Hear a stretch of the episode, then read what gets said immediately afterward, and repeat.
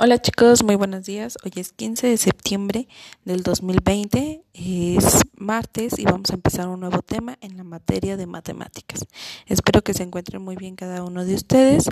Este, platíquenme un poquito, díganme cómo se sienten, cómo han estado, eh, cómo les ha parecido las actividades, escríbanlo, mándenme un audio como ustedes gusten o un video para que me cuenten cómo están. Ahora sí, vamos a iniciar este tema que es las partes de las divisiones. Y bueno, cuando se divide un número natural entre otro, se busca un número que multiplicado por el divisor sea igual que el dividiendo. En este caso, el dividiendo siempre es un número mayor al que está. Eh, vamos a les voy a dar un ejemplo.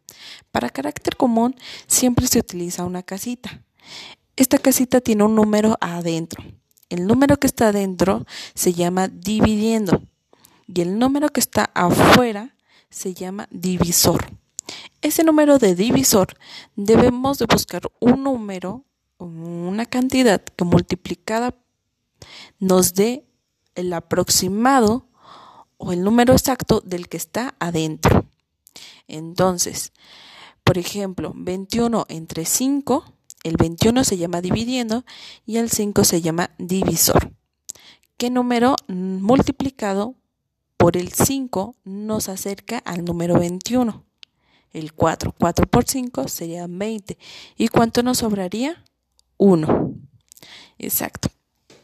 El 1 sería el residuo, que es lo que nos sobró.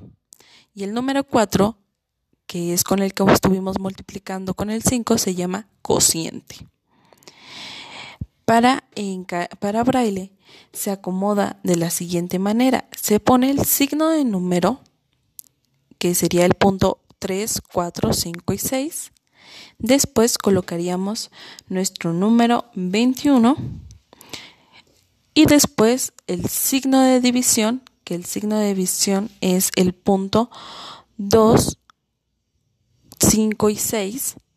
Después el signo de número de nuevo la cantidad con la que vamos a, dividir, que sería el 5, y luego ya colocaríamos el igual a el resultado.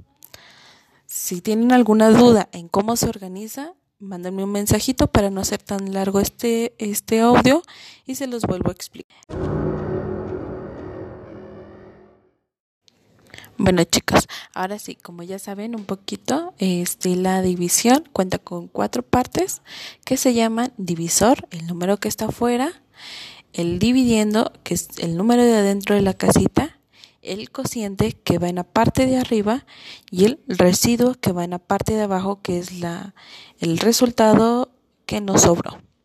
El 4 en este caso, como el, como el ejemplo que hemos estado trabajando, es el cociente, que es el, número por el que estamos multiplicando, al divisor, que es el número de afuera, y el dividiendo, pues es el número que nosotros elegimos o el número que se les, se les otorga a cada uno de ustedes.